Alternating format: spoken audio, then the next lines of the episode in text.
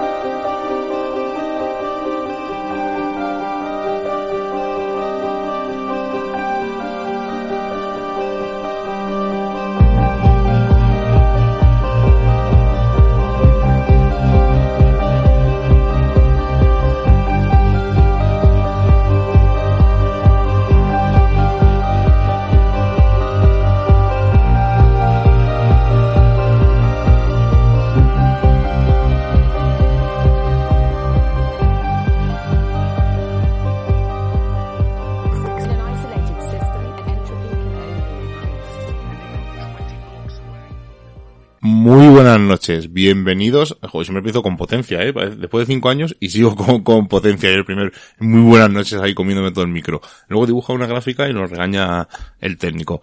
Muy buenas noches, bienvenidos al programa 261 de Misterios en Viernes. Seila, buenas noches. Muy buenas noches. ¿Has visto de con qué potencia arranco siempre? eh? Después de cinco años seguimos ahí con, con potencia. A Pequeño Explorador y a mí no nos sorprende. No, nada, no. Bueno, eh, yo creo que ya poca gente le sorprende, ¿no? Porque ya son un montón de tiempo aquí eh, haciendo programillas de radio. El día o- que no lo hagas, pues sabremos que estás malo o algo te pasa. o, o no he venido, también puede ser. Bueno, pues bienvenidos a Misterios en Viernes, programa 261 en Radio Color, en la 106.2, y vamos a empezar haciendo algo distinto, algo que nunca hacemos. Bueno, sí lo hacemos siempre, pero lo hacemos al final, y en este caso, como ha habido tal avalancha de comentarios en iVox, y si habláramos de la Santa Compañía, que es lo que vamos a hablar esta noche, ¿verdad, Seila? Tendríamos que pasar ya directamente a los comentarios de iVox. No podemos comentarlos todos, pero sí os queremos dar las gracias tanto a Anónimo, que nos comentó varias cosas, a Estaglieno, a Ana María Contreras, también tenemos a Violeta, eh, eh, tenemos más compañeros, A Mogur. a Mogur, a Betejo, a Carmen, Guadalajara Misteriosa, a Víctor, a Sonia López, a Virginia Amesti, a José Luque, a Luis Ballesteros, a Cristina Blanco Moreno, a Seo Arconte, a Pablo de Argentina, a Manuel López Ortega, a Arpía Channel y por último a Rafael por comentarnos el programa anterior que ya viste que fue un poco distinto, esos haters del misterio y en vez de leer todos los comentarios que se oían muchos y nos iríamos a un cuarto de hora o 20 minutos, pues hemos decidido daros las gracias. Ahora, que queréis que los leamos y os contestemos, pues ya hacemos un pequeño, eh, en mitad de semana, un pequeño especial y os lo comentamos. Así que, como si queréis, nos lo decís en los comentarios de iVoox, valga la redundancia, y lo hacemos. Pero esta semana, eh, como tenemos muchos audios de muchos amigos invitados, y es que, por cierto, es todo un privilegio tener a estos señores o señoras con nosotros en, en esos audios que nos han mandado para hablar de Santa Compañía, pues hemos decidido eh, hacer esto primero, ¿no? Hablar un poco, dar las gracias por tantos comentarios y que parece ser que al final el programa gustó, aunque había gente, incluso nos dijeron que cómo era posible que un programa hablando casi de odio, ¿no? De haters, al final eh, le diéramos la vuelta de otra manera. Incluso nuestro amigo Ángel Arroyo nos lo dijo, ¿no? Habéis, habéis sacado vuestro corazoncito al final del programa. ¿no? Y Sonia nos dijo que solo nosotros eh, hubiéramos podido hacer ese programa. Eh, creo que se refería evidentemente no a tener el valor de hacerlo porque yo bien dije, no, nadie está preparado para las críticas y a nadie le gusta ni muchísimo menos. Bueno, Seila, lo dijimos la semana pasada, pero cuéntanos un poco, vamos a hablar de la Santa Compañía, ¿verdad? Sí, o procesiones de ánimas si quieres mejor, porque como en cada lugar yo creo que se interpreta de una manera y se llama, y ha tenido diferentes nombres a lo largo de la historia, pero vamos a hablar de un mito que reúne las características clásicas de los llamados fantasmas. Son apariciones en un terreno irregular, con poca luz, en la que el testigo está solo a altas horas de la noche, casi perdido, ¿no? Por un bosque o por caminos, como conocemos. Pero yo te voy a hacer preguntas. ¿Es solo una creencia? Porque la Santa Compañía se aparece incluso a ateos y también a agnósticos. Pues tengo que decirte que antropólogos, después de escuchar cientos y cientos de testimonios, han llegado a la inquietante conclusión de que debe de existir alguna clase de fenómeno real que trasciende del campo de la tradición. También. Pues antes de, ¿Vas a hablarnos del origen? Pues antes de hablarnos no, no, del no, origen... no, no, no. Te- estoy haciendo un apéndice que he querido meter ahí cosas que luego Ah. si no se nos iban a quedar en el tintero. O sea, que has hecho un, un preorigen. Sí, ahí teníamos también unas conclusiones que apoyan, como a veces hemos conocido esas historias que eran una pandilla de contrabandistas, eh, una partida de mariscadores, que también podrían haber sido eh, confundidos en la, penum- en la penumbra de la noche y que algunos testigos que ya estaban precondicionados culturalmente decían que eran esas ánimas en pena. Pero fijaros, incluso eh, Fernando Magdalena, que pertenece al Centro de Investigación de Psicobiofísica de Vigo, él confesaba que eh, actualmente, aunque siguen apareciendo casos, no hay un repunte tan abundante como en otras épocas y que estos casos han disminuido notablemente y que es debido pues a la creciente iluminación, al asfaltado de los caminos, pero aún así los creyentes en este fenómeno dicen o apoyan que la razón es que ahora se rezan mucho más y se hacen muchas más misas a los difuntos. Y es una cosa que está tan arraigada en nosotros que incluso películas como El bosque animado hablan de estos seres, ¿no? Que se aparecen. Vamos a escucharlo si te parece.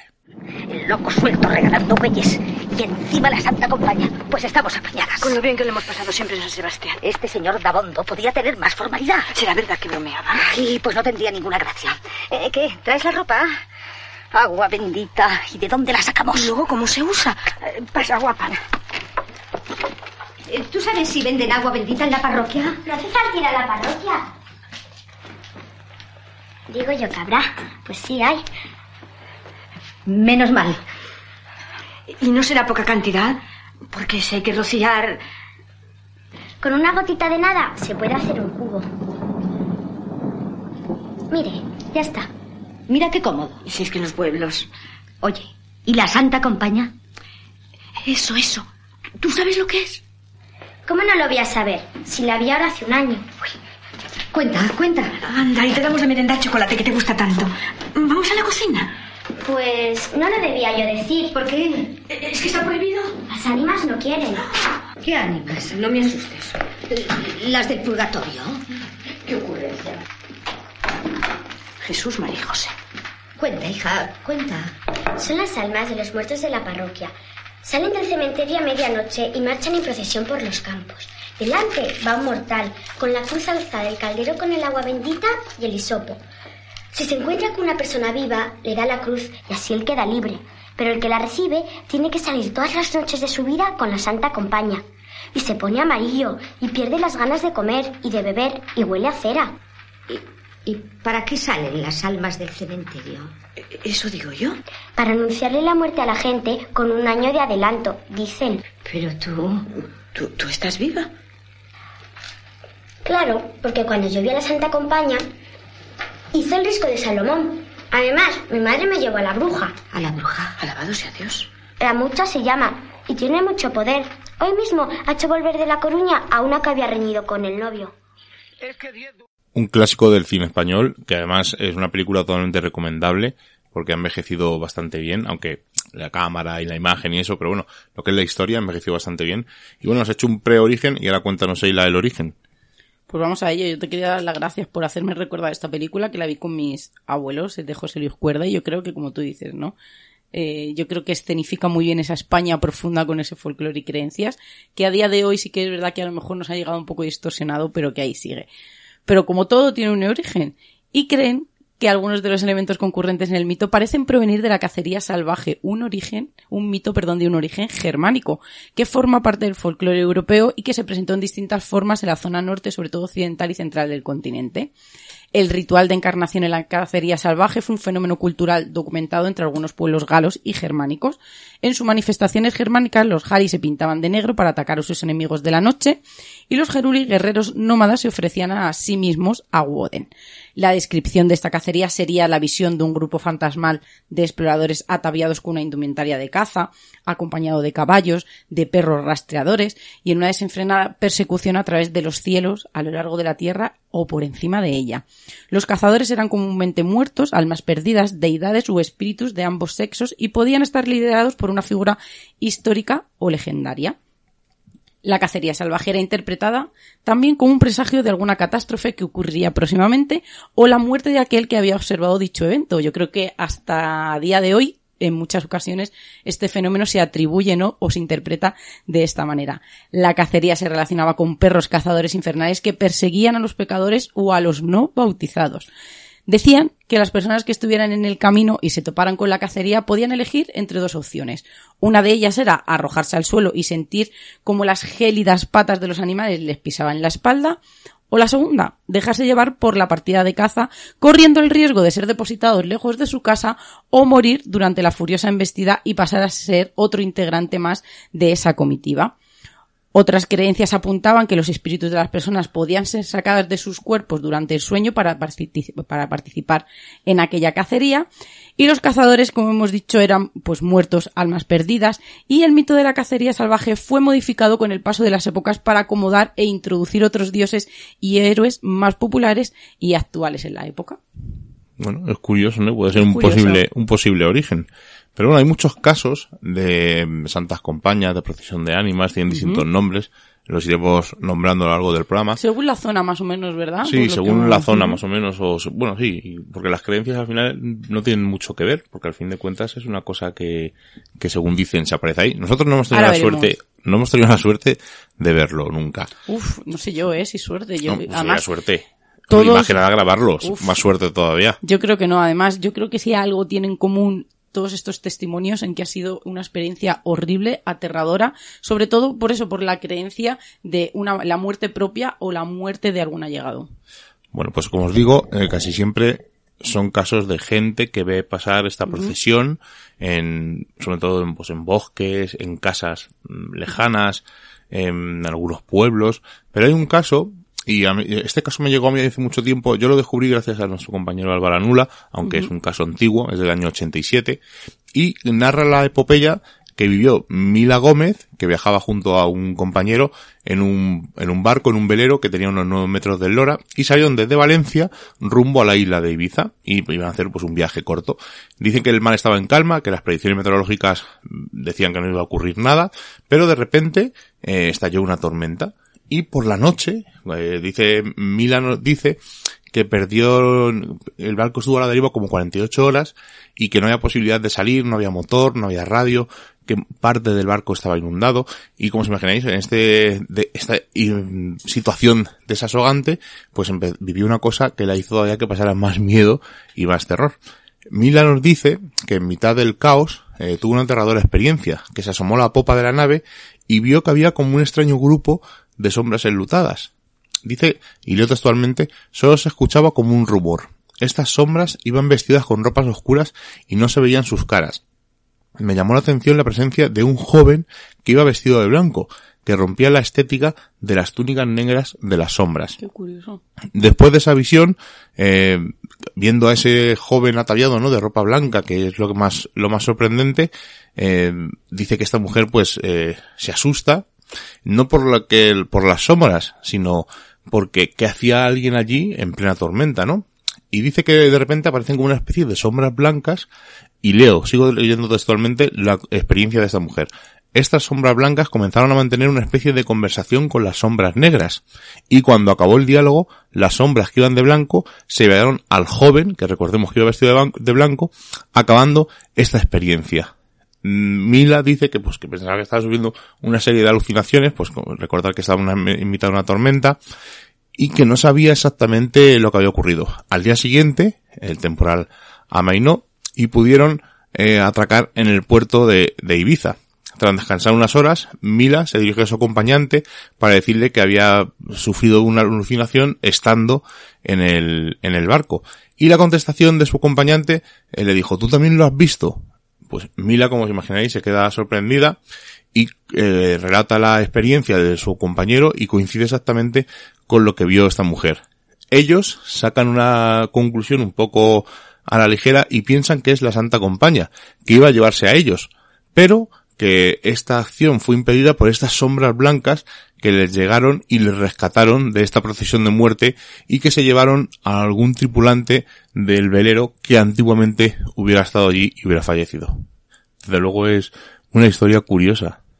Aunque no me cuadro mucho porque eh, esta mujer dice que está como 24 mm, o 48 horas a la deriva y realmente es en una noche, por lo tanto eh, es un testimonio un poco, es curioso, pero es un poco contradictorio. Ella misma dice que están mucho tiempo perdidos y luego dice que no, que solamente ocurre en una noche.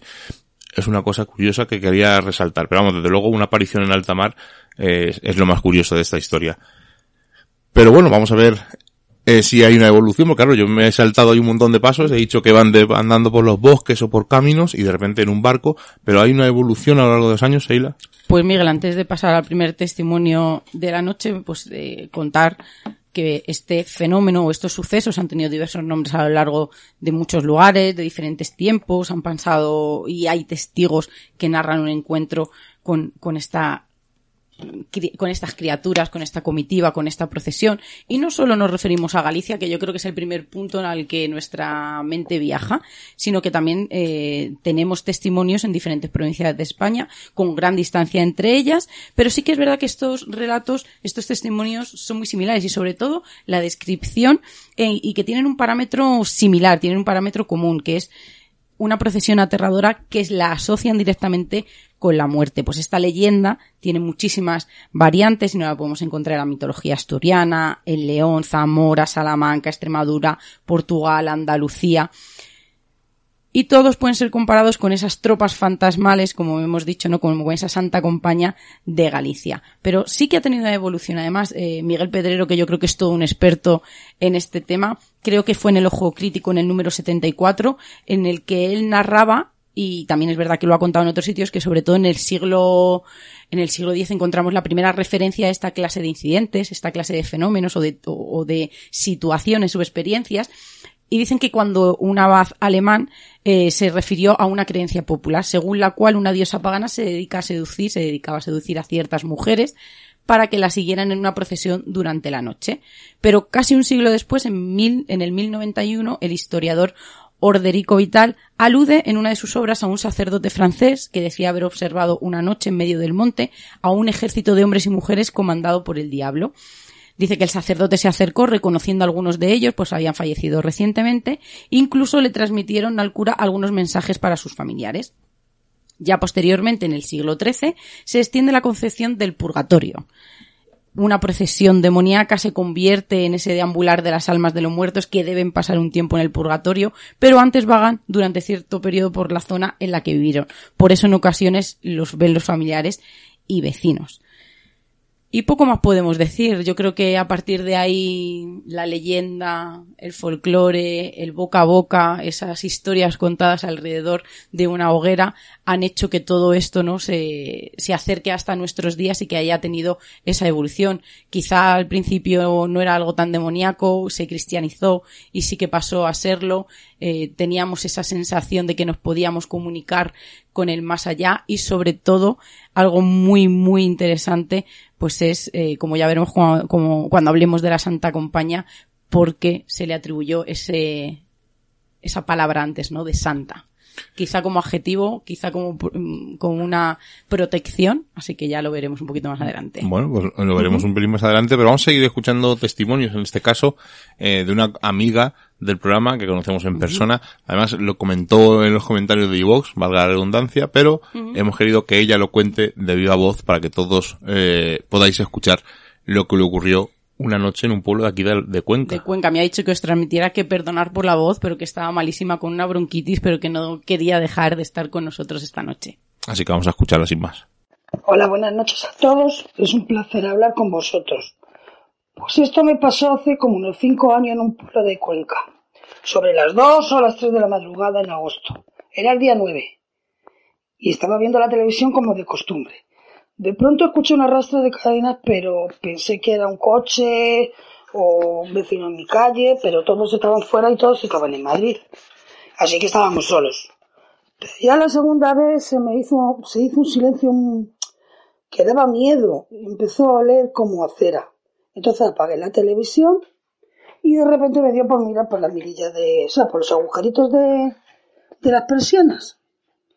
En mala hora la hice. Vi, pero cerca, pasando, pues por la altura de mis ventanas, como a doce frailes de negro y uno delante que tenía una cruz. No se les veía la cara, pero llevaban cirios muy grandes, encendidos, y parecían que no andaban, sino como flotaban. En un momento se pararon cerca de mi puerta y oí unas voces de ultratumba que decían Sal de día que la noche es mía. Cuando siguieron, porque yo estaba aterrorizada, seguían con el cántico. Tanto miedo tenía que me senté detrás de la puerta toda la noche hasta que amaneció. El terror que te invade eso es inmenso, es una cosa que lo tienes que vivir para saber lo que se siente.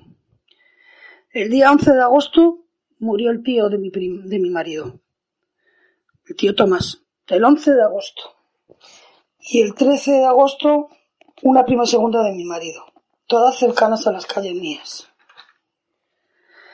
No sé por qué lo pude ver yo, pero la verdad es que aún sigo teniendo un terror inmenso. Yo toda la vida he pensado que esto de la procesión de los muertos era una leyenda y, y que vamos, yo jamás pensé que iba a verla. Incluso voy con miedo al pueblo y no sé cómo explicaros.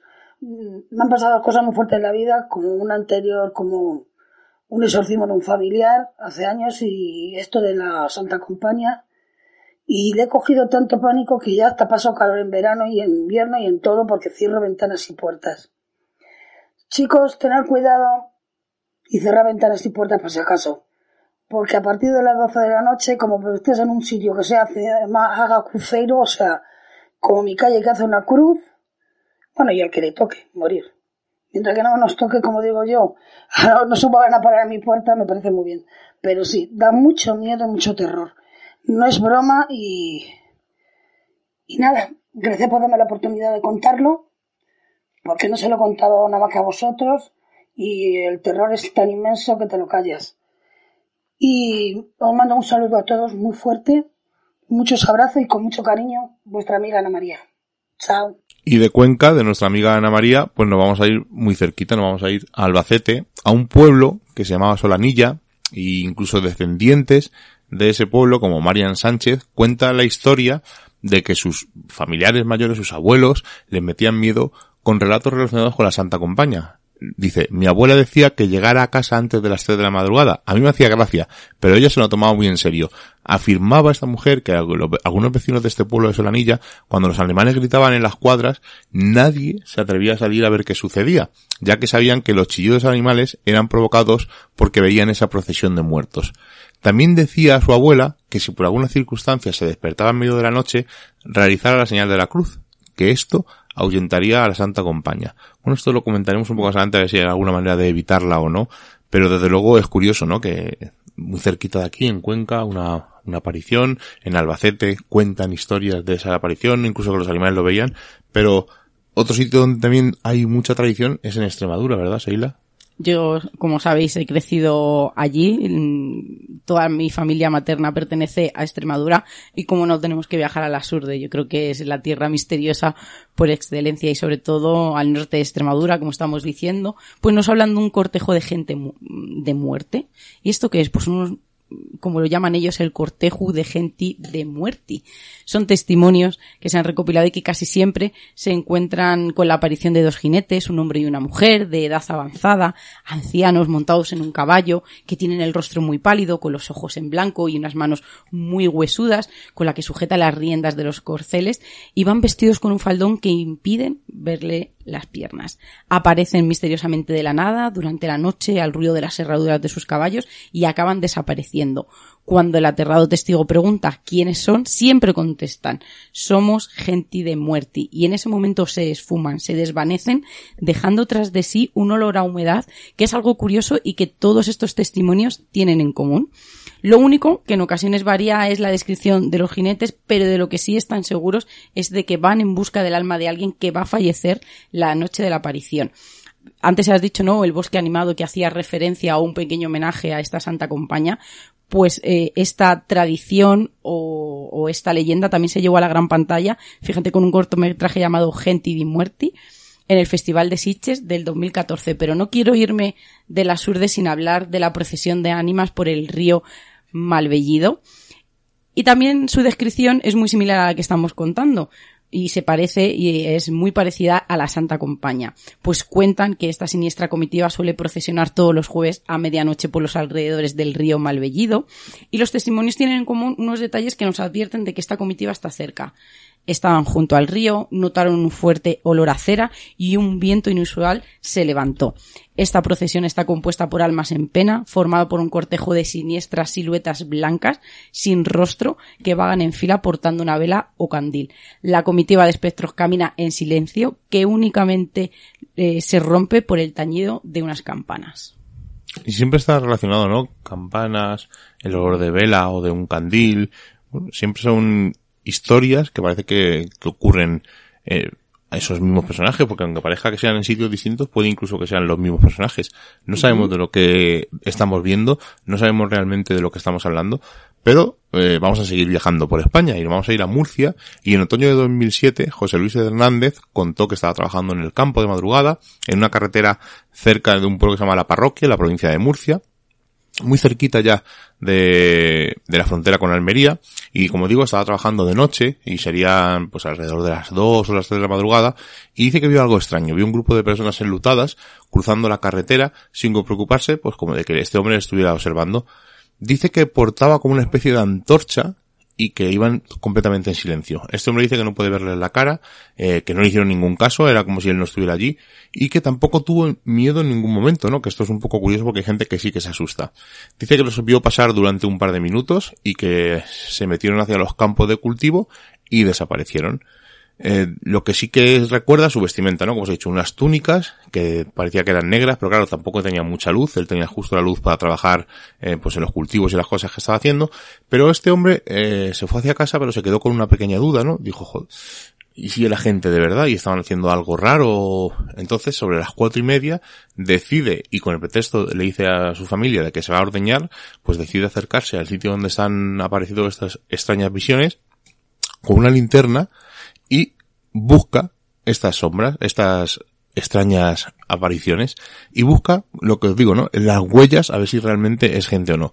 Pues este hombre dice que nada, que allí estuvo mirando durante mucho tiempo, que no había pisadas, que no encontraba nada, tampoco encontró eh, cultivos rotos ni nada, sino simplemente que vio esa visión, vio esa comitiva de personas, que no recuerda el número exacto, pero que sí recuerdan esas túnicas negras, oscuras y sobre todo esa antorcha que portaban. Que es curioso, ¿no? Vamos a, a seguir hablando, pero ahora ya sí, al sitio por excelencia, ¿no? De la Santa Compaña. Claro que sí, así que ahora sí que nos toca viajar a Galicia, a esa Santa Compaña que hemos leído tanto de ella, hemos visto documentales, hemos escuchado testimonios, y es que la Santa Compañía nacería como una leyenda pagana antigua que luego fue cristianizada. ¿Y por qué se llamaría santa? Yo creo que ya ahí nos está condicionando. Pues mm, lo, se lo, yo creo que se lo pondrían, ¿no? Pues como mecanismo de defensa mágica o sobrenatural que intenta alejar el mal o protegerse de él, protegernos de los malos espíritus y se utilizaría como necesidad psicológica de hallar cierta seguridad ante lo desconocido, que comúnmente lo relacionados pues, con lo peligroso o, que, o con algo que nos pudiera hacer daño. La Santa Compañía es una leyenda popular de Galicia y el noroeste de la península ibérica sobre una procesión de ánimas de almas en pena formada habitualmente por dos hileras de entidades ensotanadas que portan unas velas o candelabros. Esas velas provocan ese olor a cera que hemos estado hablando tan característico. Pero ¿cuándo y dónde se aparece esta procesión de ánimas? Pues la aparición de esta comitiva de, áni- de ánimas en pena suele ocurrir durante la noche en lugares eh, pues, eh, que están aislados, bosques, caminos, zonas cercanas a cementerios y según la tradición el paso de la Santa Compañía provoca un fuerte viento, así como el aullido de los perros y la huida desesperada de los gatos. Pero hay casos en los que se ha visto de día y rondando las casas de los vivos que cierran puertas, bajan persianas, como nos ha dicho Ana María en su, en su testimonio, sobre todo porque pensamos o lo atribuimos a la crónica de una muerte anunciada. Las numerosas leyendas sobre esta eh, peregrinación de aparecidos errantes y sufrientes cuentan que se aparecen en los caminos próximos a los Campos Santos. Yo creo que eso, como dice Ana María, ¿no? Eh, En mi calle hace una cruz o las calles y yo creo que ahí ya estamos sentenciados. Pero, ¿cuál es su objetivo, Miguel? Pues pensamos que busca algo de alguien que suele ser significado de desastre o maldición, porque nunca se achaca alguna noticia buena, que reclaman el alma de alguien que morirá pronto, cuenta la leyenda que quien recibe la visita de la compañía, de la Santa Compañía, morirá en el plazo de un año.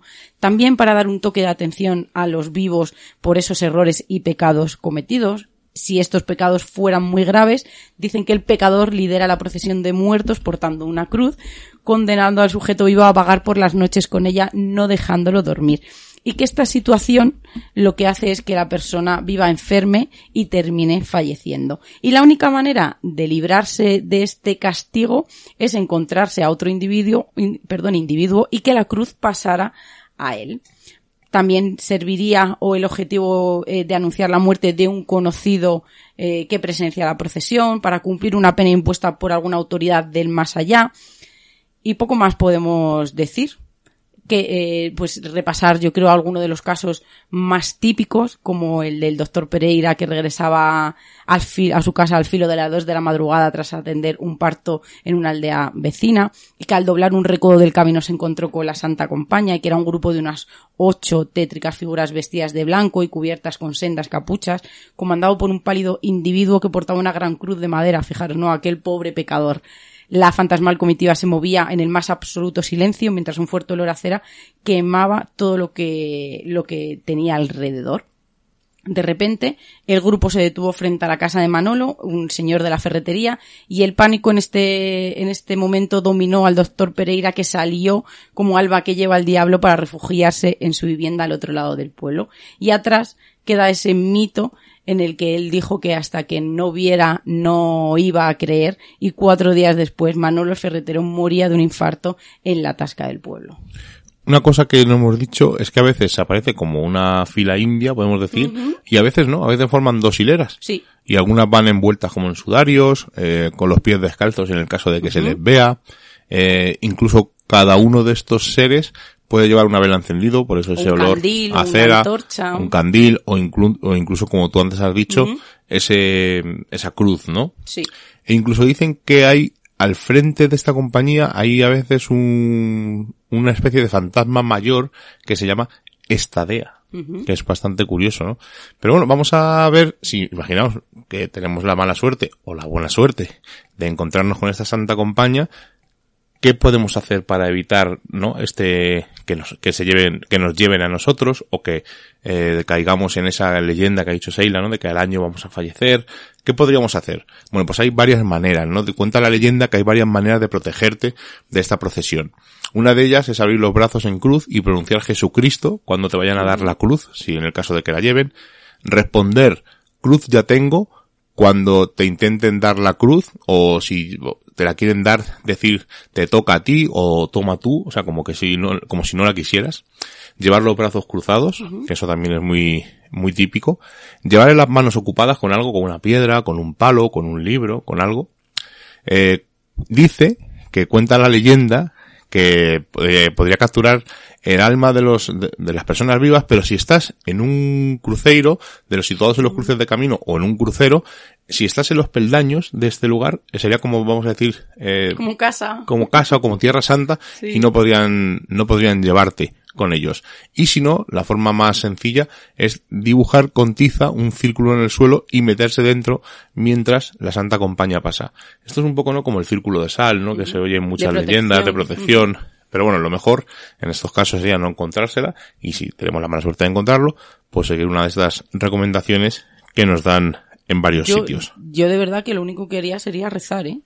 Porque Mm, es pues yo verdad no. que me da mucho miedo la interpretación que se hace o, o por qué están allí, el, el que vienen a por ti, en este caso que a lo mejor alguien muy cercano a ti va a fallecer, pero de verdad que me da auténtico pavor el pensar que alguien o ese pecador o incluso ese fantasma, ¿no? Que ya está en otro, en, en un estado mucho más elevado, me entregara una cruz para que ese peso cayera sobre mí. Me parece una de las leyendas e historias que forman parte de nuestro folclore que más miedo me da. Yo, desde luego, rezar no, porque como soy ateo no podría rezar. Me asustaría, evidentemente, pero intentaría buscarle una explicación lógica, que es alguien que me quiera asustar o es un grupo de gente, no sé. Yo sería lo último, te lo prometo, que pensaría que es alguien, o sea, físico que me querría hacer una broma, te lo prometo. Yo en ese momento Pues no me sería, quedaría en shock. no sería raro que ni, ni la primera ni la última vez que nos ha pasado algo extraño así. Fíjate los fantasmas aquí de San Miguel, Por ejemplo. que aterrorizaron durante una época al pueblo de Cuenca y, y era gente que se ponía esos atuendos, ¿no? Para visitar un burdel cercano. Entre otras cosas, entre otras aficiones. Bueno, vamos a escuchar a otro compañero, en este caso nuestro amigo Isaac Campos, que nos ha mandado su archivo de papel muy relacionado con el tema que estamos hablando. Al fondo se oyen campanas, tan distantes eso sí que parecen sonido de humo, como la espesa niebla que nos abraza en un tupido bosque justo al enfrentarnos a un cruce. En estas lides norteñas de la península ibérica todo es posible gracias a las meigas. Pero nada es lo que parece, y hablar de Santa Compaña sería fácil hacerlo, pues escribiendo esta introducción. Eh, si estas dos palabras legendarias del arquetipo del misterio gallego solo se refiriesen a tiempos remotos. Abrimos el archivo de papel para romper el primer tópico. En el siglo XXI, en pleno siglo XXI, la estadiña sigue cruzándose ante los testigos. Así dejó constancia el periodista Fran Contreras en el número de abril de 2013 de la revista Enigmas. Un reportaje realizado grabadora y cuaderno de campo en mano, en el que recogía sorprendentes testimonios cara a cara, como el de Rosa Pérez, transportista y protagonista del último caso constatado cuando salió este número. Fue en agosto de 2007 cuando la protagonista a las 3 de la mañana paró muy cerca de la iluminación de un pueblo. Y cuando estaba allí eh, vio a tres personas con capuchones blancos y detrás de ellos un grupo de gente. Era gente sencilla, hombres y mujeres mayores, gente de aldea. Se trataba de un grupo de unas 20 personas comandado por tres encapuchados nadie conocido y lo que les llamó la atención es que no hablaban entre ellos, que no se escuchaba ningún sonido de su presencia. Entonces me fijé más.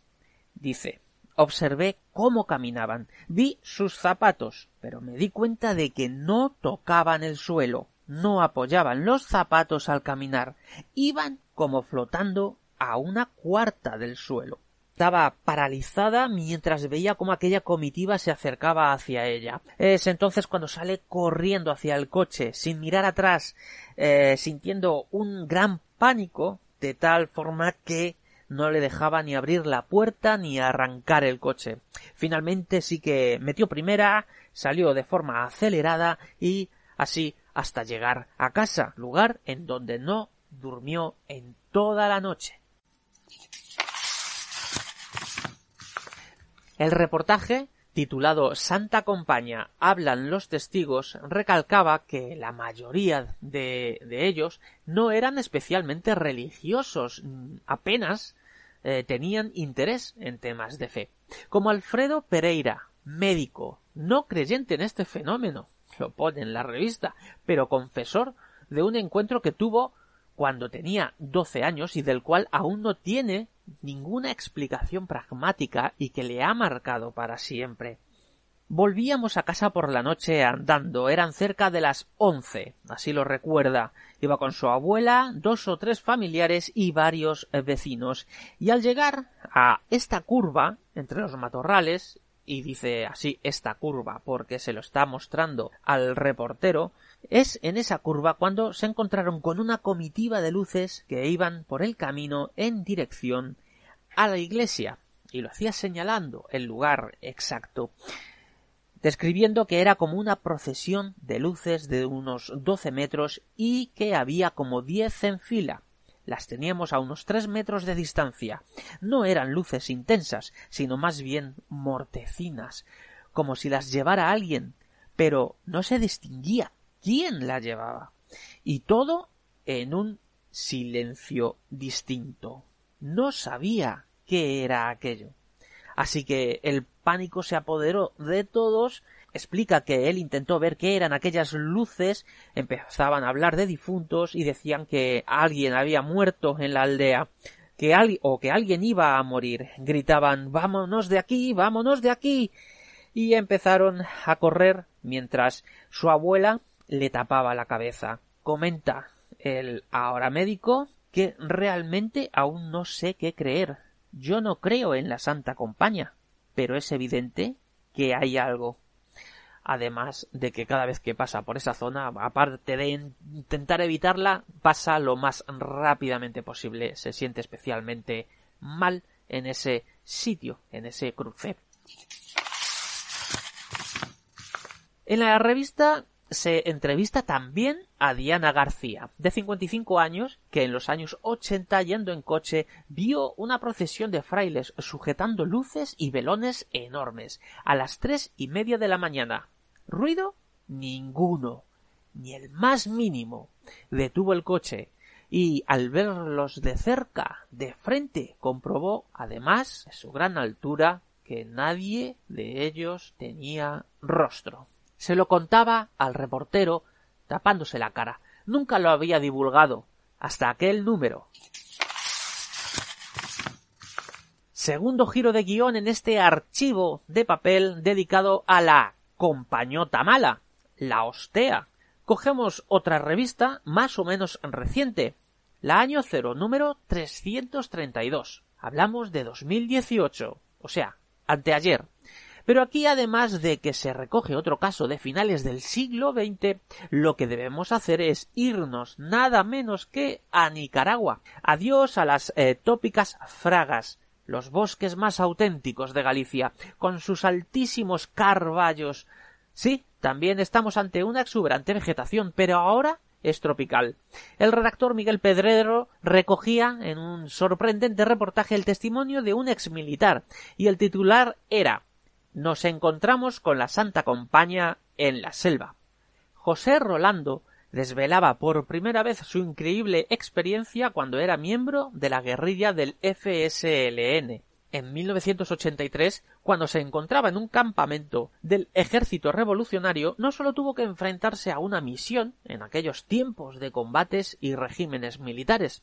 Él y sus compañeros no se toparon con el enemigo durante esa jornada. Lo que vieron fue a veinticuatro tipos con antorchas en las manos, en dos filas de doce.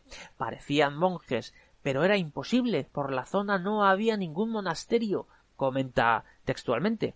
El reportaje de Año Cero explica que pronto se dieron cuenta de una serie de elementos extraños. Eran muy altos, demasiado, de dos metros, declara el testigo no hacían ningún ruido al caminar. En plena selva, sí. Y es que no caminaban. En palabras textuales, levitaban. Se desplazaban en línea recta como si fuesen robots, completamente erguidos, sin los movimientos propios que harías al caminar en plena selva. A la revista afirmó con claridad que había visto, efectiva y literalmente, a la Santa Compañía. Supe que había visto a la Santa Compañía años después, cuando una amiga me explicó qué era eso.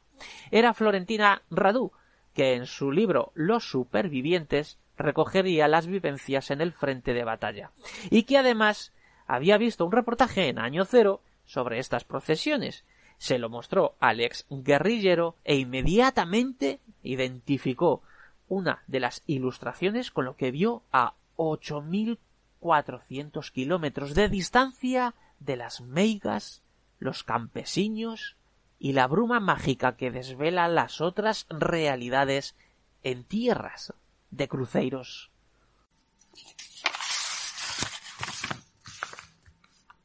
como veis Isaac, siempre rebuscando en sus revistas de papel y encontrando noticias y curiosidades siempre relacionadas con el tema que tratamos.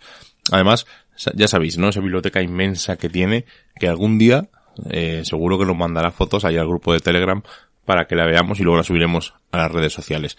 Pero tiene bastantes nombres distintos, lo hemos dicho, en varios sitios, y muy relacionado con, con Galicia y muy relacionado con otro compañero nuestro que ha escrito un nuevo libro, una nueva obra relacionado con Asturias, es la Huestia, ¿no? que es una procesión también, también conocida como la Bona Sente.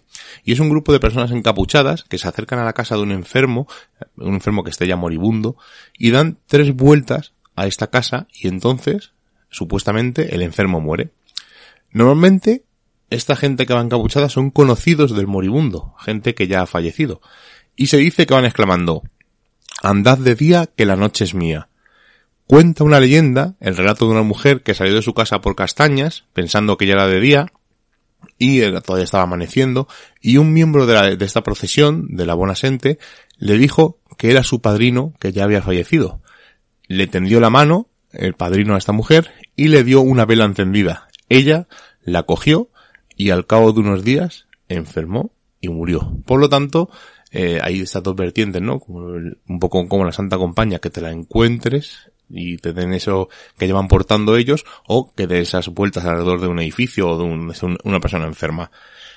Hay muchas historias, pero claro, parece que solo hay historias aquí en España, ¿no, Seila? Claro, porque quizá es verdad que tenemos una cultura de leyendas e historias muy rica. Estamos hablando de que no solo se centran muchos de los temas que tratamos en Misterios en Viernes y, sobre todo en, dentro de este mundo del misterio que se centra en un lugar geográfico en concreto, sino que hay en muchos puntos en los que estos relatos, estos testimonios, estas experiencias son muy similares. Además, hay que decir que muchas descripciones de, de, esta comitiva, de estos señores, que a veces no sabemos si son hombres o mujeres, también se asemejan a lo que nosotros llamamos los ensotanados. Sí, recuerda? Además, muchas veces levitan, no se les ve las manos, no se les ven los pies. Pero claro, es una pregunta que nos hemos hecho. Eh, traspasa las fronteras. Antes hemos dicho que quizá ese origen germánico pues también podría haber llegado ¿no?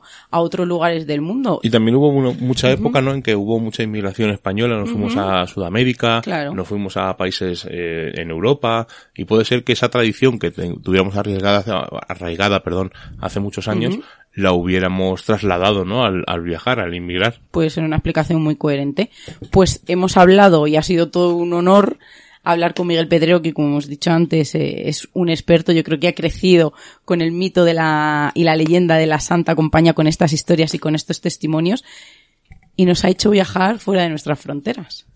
El protagonista de esta historia se llama José Rolando y hace algún tiempo me narró su, su experiencia. Es un hombre de origen nicaragüense que a principios de, de los años 80 eh, perteneció al ejército de, de, Nicaragua, en este caso al ejército del gobierno sandinista, que durante varios años, como digo, a principios de los 80, entabló una guerra civil cruenta con la contra, una guerrilla que financiaba a Estados Unidos para desalojar del poder a, al gobierno sandinista. El caso es que este hombre se pasó dos años en la selva, en una guerra, participando en una guerra civil que ya, que ya os digo que fue muy, muy sanguinaria, pues peleando cuerpo a cuerpo y viendo cómo morían muchos de sus compañeros. El caso es que una noche, eh, él y otros militares estaban acampados en el cerro El Chipote, en plena selva nicaragüense, cuando su mando les ordenó a él y a un compañero que se acercaran al río a llenar unas cantimploras. Esto que puede parecer eh, algo sin importancia, realmente era una acción que comportaba bastante riesgo, porque la, la, contra, la guerrilla, merodeaba la zona y podían ser víctimas, eh, tanto José Rolando como su compañero, de un ataque de la guerrilla. El caso es que logran llegar hasta el río, están rellenando, llenando silenciosamente esas cantimploras cuando observan unas luces reflejadas en el agua. Inmediatamente se esconden y bueno, lo que se esperaban era, era observar a, algunos miembros de la guerrilla, pero lo que ven es una imagen que ni José ni su compañero han podido olvidar todavía, y eso que ya han pasado bastantes años. Lo que observan son dos hileras de, personas, dos hileras de hombres, eh, dos hileras de doce, es decir, veinticuatro personas y, personas muy entre comillas, luego veréis por qué, que avanzaban por la orilla del río. Em, eran muy altos, como de dos metros o más, eh, iban ensotanados, como si, si, fueran ataviados de monjes, y una capucha les cubría el rostro. Em, digamos que, que, no se les podían ver los, los pies, porque se, las, se los tapaba esa sotana, y en la mano derecha todos ellos eh, agarraban un objeto luminoso que ellos identificaron como antorchas. El caso es que les llamó la atención que avanzaran en completo silencio, cuando por la noche en la selva cualquier sonido se escucha de forma muy sencilla, ¿no? Pero es que no escuchaban ni, ni el crujir de la maleza por el efecto de los pasos de 24 personas que, como digo, avanzaban en paralelo en dos filas de a 12. Y, ahí es cuando se fijan mejor y se dan cuenta de que no escuchan ningún sonido porque en realidad no caminan, sino que se van desplazando a varias cuartas del suelo, es decir, van levitando sobre el suelo. Eh, no ocurre nada más, sino que, bueno, esas entidades desaparecen, llegan al campamento, se lo dicen al mando, inician, eh, crean unos equipos de búsqueda para tratar de saber lo que ha ocurrido y no localizan absolutamente nada. Ahí queda la historia. Hasta que muchísimos años después, por avatares de la vida, José Rolando acaba en España. Y un día, en Madrid, le está contando a una amiga su experiencia. Y esta le dice, oye, tú lo que has visto es la Santa Compañía. Y José dice, ¿la Santa qué? ¿Eso qué es? Y dice, espera, espera. Esta amiga fue al salón de su casa, donde se encontraba, y, cogió una revista. Era una revista de, era un ejemplar de la revista Año Cero, en donde había un artículo sobre la Santa Compañía que estaba ilustrado por varios dibujos, ¿no? Bueno, pues una de esas ilustraciones eh, dejó absolutamente sorprendido a José Rolando, porque eh, pensó y dijo, eso es exactamente lo que yo vi en plena selva nicaragüense hace un montón de años. Y me he encontrado más casos como estos, es decir, personas eh, que viven en un contexto cultural diferente al europeo, es decir, en América, fundamentalmente mis testimonios vienen de América, que se encuentran con esta visión de estos seres ensotanados, que levitan, que van con, con antorchas o con velas o velones en las manos, y que, y que no saben en realidad lo que, lo que han visto hasta que muchos años después, por casualidad, se enteran que esto es lo que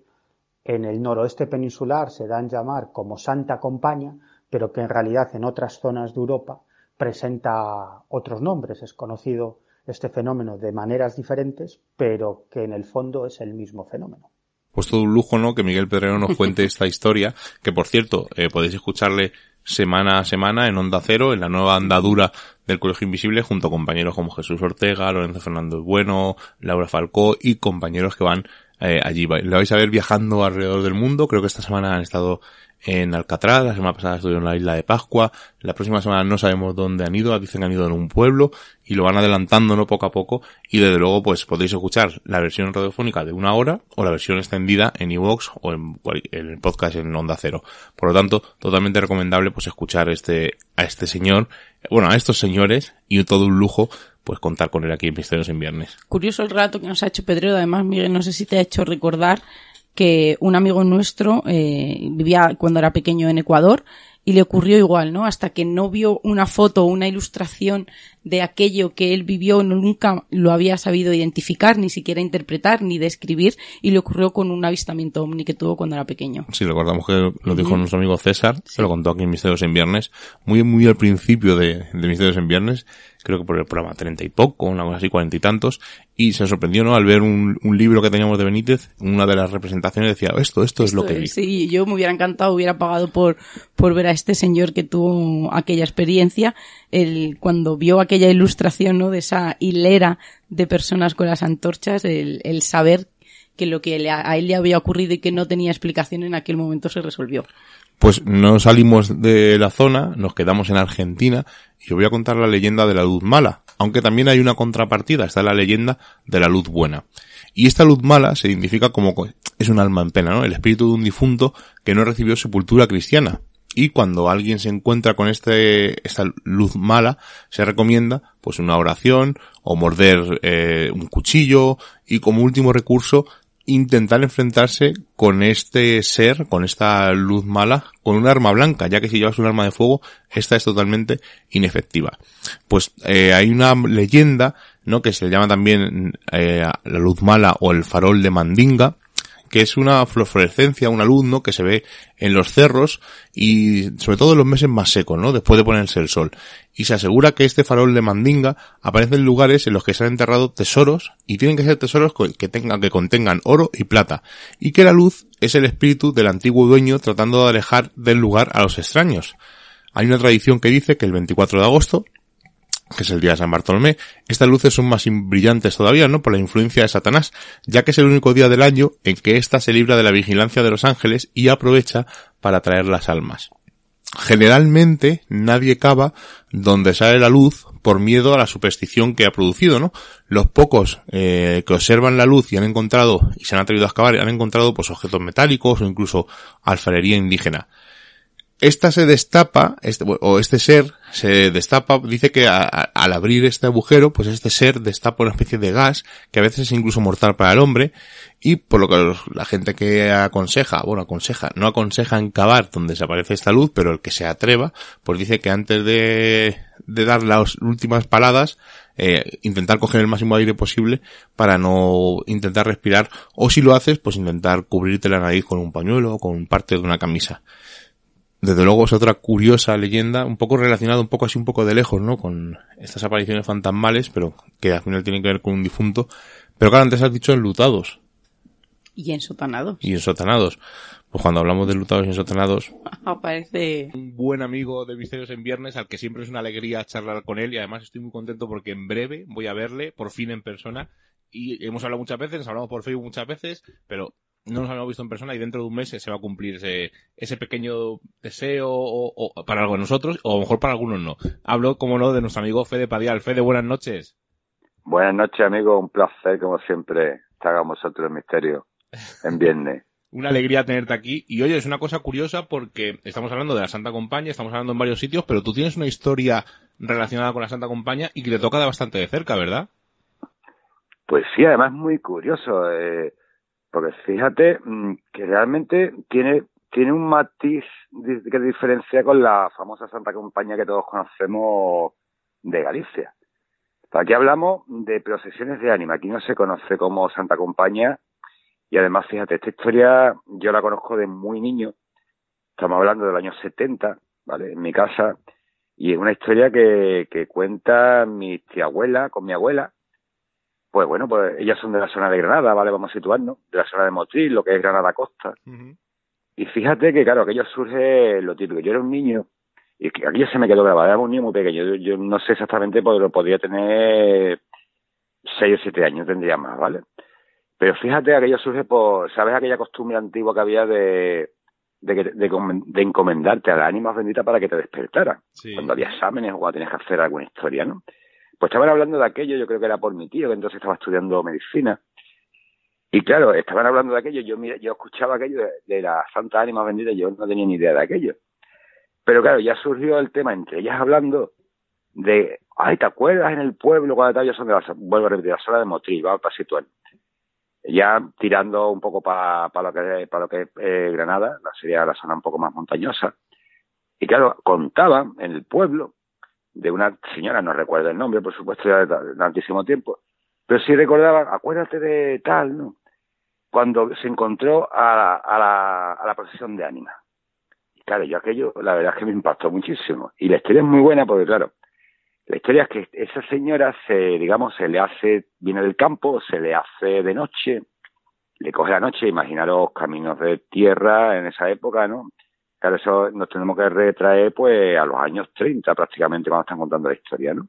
Pues ellos se pasan y todo lo que es la guerra civil la pasan en esa zona, ¿no? Por eso lo sitúo en esa época. Y claro, esta señora, buena señora, pues se pierde, prácticamente perdida, ¿no? Imaginaros sin luz, en fin. Y claro, lo que cuenta es que esta señora lo que ves de pronto venir una serie de luces y eran unos encapuchados con luces, ¿no? Esta buena señora lo, lo que hace es mm, rodilla en tierra, ponerse a rezar como una desesperada por el miedo que le daba, pero hay que recordar que estaba perdida, ¿vale? Que estaba medio perdida en, en esos caminos. Y entonces, cuando pasa su vera, atenta a la jugada, que una de, las, de aquellas figuras en capucha le ofrece una vela. Ella coge la vela, aquello sigue hacia adelante, y claro, ya con la vela lo que hace es alumbrarse en el camino y poder llegar a su casa. Sea, estamos hablando de cuidado, porque la Santa Compañía sabes que es presagio de muerte. En Sí, este caso, mm, ayuda, porque claro, son ánimas benditas. Las ánimas benditas no son, no provocan muerte. Las ánimas benditas están, sabes que son los fantasmas del cristianismo. Entonces ellos están para ayudar, están en ese estado de, en el purgatorio, ¿no? Que les queda algo pendiente y tienen que hacer, digamos, favores y, o, o, o hacer algo para ganarse ese cielo, ¿no? Prometido. Pues ves, la historia, la curiosidad de la historia, que era lo que a mí me impactó, es que aquella señora contaba que llegó a su casa gracias a la vela, llega a buen puerto a su casa, deja la vela allí en la mesita, se acuesta, y a la mañana siguiente, cuando se despierta, no era una vela lo que había, sino un hueso. Ostras. Vale, es lo curioso de la historia. Yo te digo, aquello se me queda a mí fo- clava- grabado. Normal. Porque, claro, me daba mucho miedo de pequeño, ¿no? Y luego con el tiempo, claro, luego con el tiempo además, pues, bueno, pues cuando ya empecé a, a interesarme por estos temas, claro, me di cuenta de que aquello no era sino una santa compañía. Pero cuidado, una santa compañía es muy diferente, porque vuelvo a repetir. No era presagio de muerte ni nada de aquello. De hecho, ayudaron a esa señora a llegar a su casa, ¿no? que igual, pues, igual esa señora se podía haber caído por un barranco, le podía haber tenido accidente. Vale, ya, esto ya hipo- haciendo hipótesis, ¿no? Mm. Pero la cosa es que le ayudaron. O sea que estamos hablando de una santa compañía muy, muy particular. Estamos hablando de, de las ánimas benditas en figura, ¿no? Personificadas, ¿no? O sea, la historia tiene ese interés, ¿no? Aparte de saber que en el sur no se suelen recoger esa, esas historias, ¿no? Es una historia más del norte, ¿no? Claro. que bueno, que, ta- que también sabemos que muchas Santa Compañía no eran sino contrabandistas pasando mercancía, ¿no? Sí, sí. Pero bueno. Pero ya te digo, aquello, aquello del hueso me dejó... No, y, y lo curioso es eso que has dicho, ¿no? Que le da algo. Claro, que raras veces Claro. la Santa Compañía entrega algo, sino que la gente se asusta, se van, y en este caso le entrega algo físico y se queda, lo tiene ella luego al día siguiente, que es lo curioso. Claro, o sea, es un aporte que le realiza, pero encima ese aporte se transforma después, ¿no? Porque Claro. ella coge una vela, ya tiene la constancia de una vela, pero luego cuando se despierta la mujer, que recuerda lo que ha pasado, va a ver aquella vela del salón, y lo que se encuentra es un hueso, ¿no? Se imaginaron, la historia es súper buena, ¿no? Es, una- es y, muy- pasada. ya te digo, y desconocida, ¿no? Eh, en esa zona. Pues es un placer tenerte como siempre en Misterios en Viernes. Dentro de un mes nos vemos en Sevilla, algo haremos, porque algo tenemos Bueno, iros pendiente. preparando, ¿eh? Zapato, zapato cómodo. Estamos allí tres o cuatro días, pero vamos, aparte de presentar el libro contigo como maestro de ceremonias, eh, pues haremos rutillas, haremos cosillas. Ya os adelantaremos por si nos podemos ver a más gente allí en Sevilla. Y es un placer tenerte Por aquí en supuesto. Misterios en Viernes, Fede. Muchísimas gracias, amigo. Como siempre, un saludo a los dos. Un abrazo, Fede. Y siempre es un placer hablar con Fede, ya habéis visto.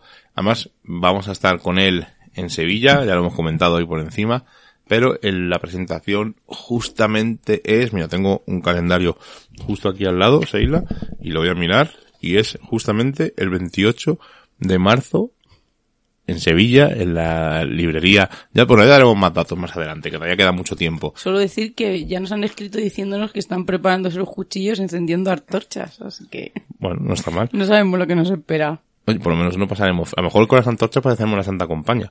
No quiero decir nada. Bueno, no pasaremos frío. Eso seguro. Si hay antorchas, no pasaremos frío. Sé que iremos a ver alguna amigueta, algún programa de radio. Eh, sé que hay gente que no quiere que vayamos, pero bueno, es normal. No vamos a agradar a todo el mundo, ya sabéis que tenemos nuestros haters particulares. Así que sin más nos vamos hasta la semana que viene, que no sabemos de lo que vamos a hablar, que todavía lo tenemos que meditar, pero será algo relacionado, como siempre, con el misterio. Seila, buenas noches. Muy buenas noches chicos y muy buenas noches a todos.